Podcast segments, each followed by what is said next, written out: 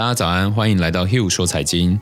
在这里，您不仅可以聆听到世界财经要闻，更可以在此频道与我们一起追踪世界顶尖分析师与金融机构对市场的看法哦。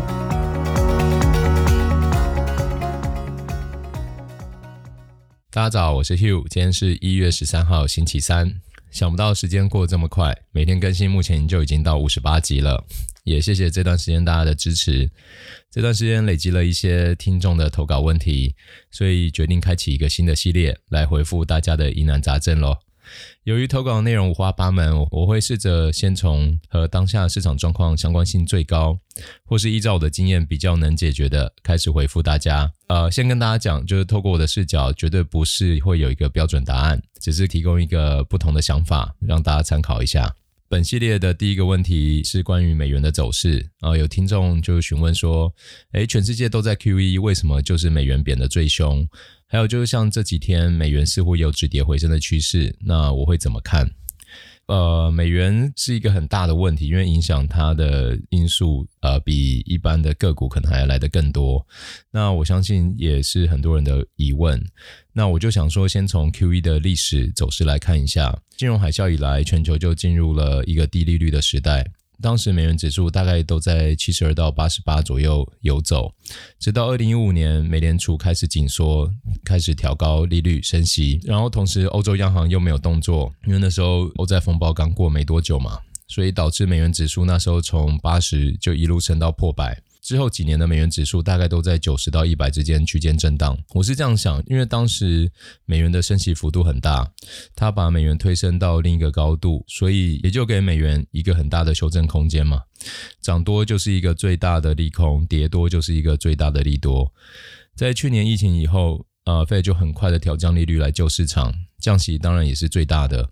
既然如此，美元贬这么多，我觉得也是合理。就是说，市场并不足以会为此感到恐慌。再就是那个印钞的部分，美国印钞真的没在手软嘛？看到数据统计。二零一九年，美国的货币供给年增率大概是六点七个 percent，金融海啸以来最高的时候，年货币供给量大约是十趴。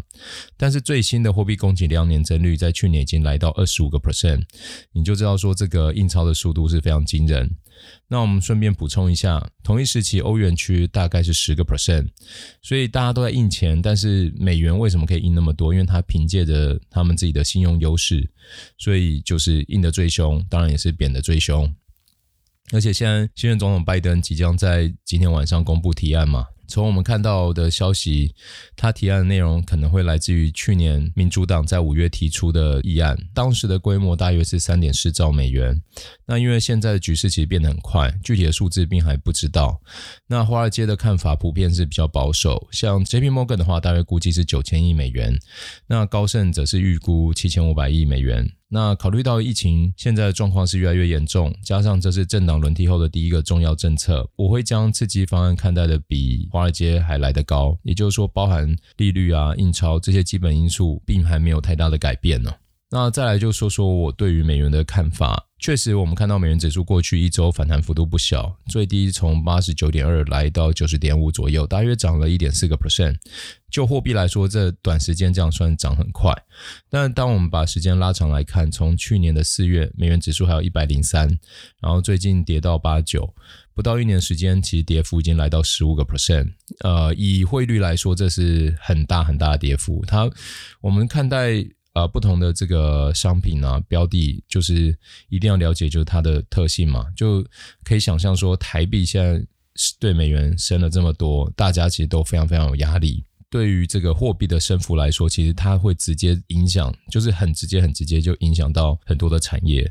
所以，短线上以这样的跌幅是相当的大，而这样的跌幅出现一些反弹，就像。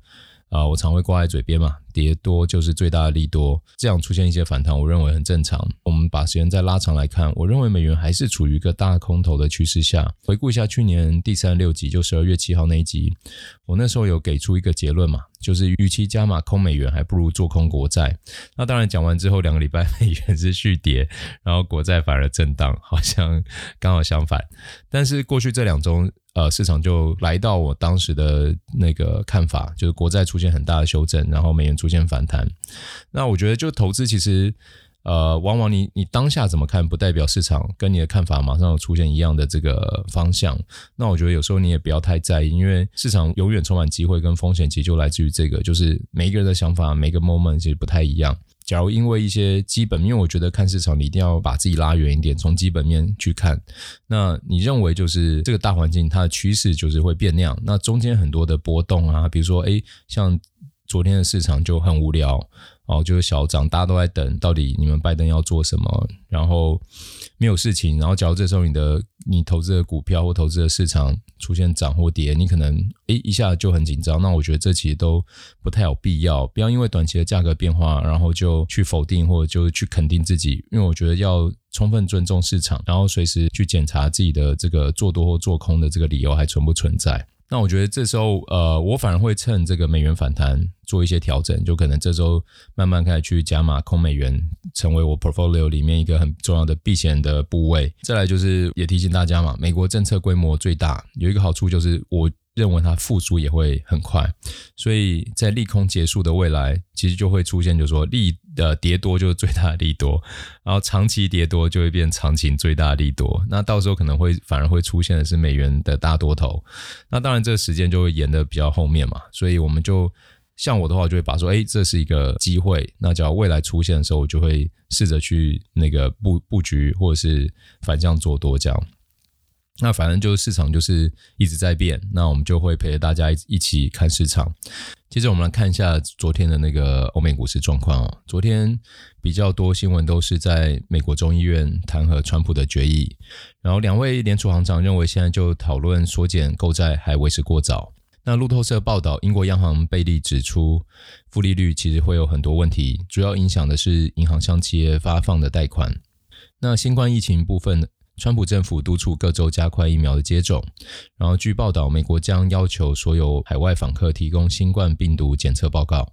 德国或延长硬封锁到三月底。那能源方面，根据美国能源信息管理局的数据，得益于油价上涨还有开采活动的增加，美国明年的石油产量将攀升三点五个 percent。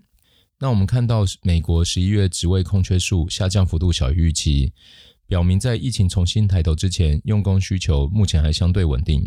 然后我会关注一个，就是美国昨天十年期国债的拍卖获得强劲的需求，凸显出市场目前看空国债的程度是有限的。呃，中国方面的新闻，中国公募不动产投资信托基金 REITs 可能会在第一季落地，从而帮助政府缓解债务的压力。昨天美国主要指数是小幅收高。因为投资者就在权衡这个经济复苏前景，还有新冠疫苗接种的影响，那主要是靠能源材料和非必需消费品类股领涨。那能源的能源方面的话，油价纽约原油价格突破每桶五十三元，创十个月新高，主要来自于美元走软，还有全球供应的趋紧。那以上就是今天的 Hugh 说财经，也希望有回答到大家的问题。喜欢的朋友就请在 Apple Podcast 留个五星评价。有任何问题都欢迎留言。这个系列预计未来一周应该会有一集来回答大家的疑问。好，所以如果你的问题还没出现的话，先请先不要急，再麻烦大家多分享。我们明天见。